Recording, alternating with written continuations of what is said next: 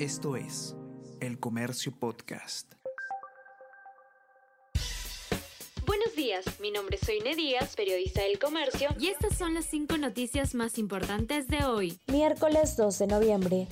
Fiscal Rafael Vela califica de mala fe procesal actitud de Odebrecht. Tras demanda de empresa, Fiscalía de Brasil suspendió de forma unilateral la cooperación jurídica que se acordó con autoridades peruanas. Se venían coordinando acciones con exdirectivos que iban a declarar en juicio a Humala, incluida la entrega de 3 millones de dólares a pedido de Lula.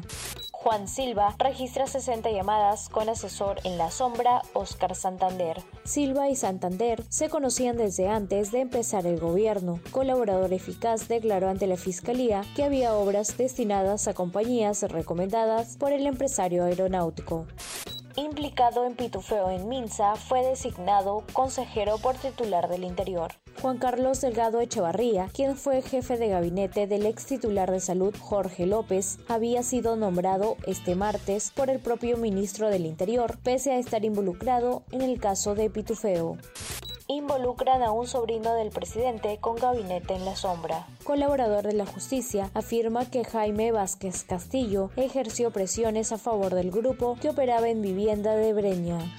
Ronmel Palomino se corona por primera vez en Caminos del Inca. El piloto natural de Andahuaylas mantuvo el liderato en el último tramo que se corrió de Arequipa a Cusco. A bordo de su N5 impuso su manejo en la edición 50 de la tradicional carrera junto con su copiloto Guillermo Sierra.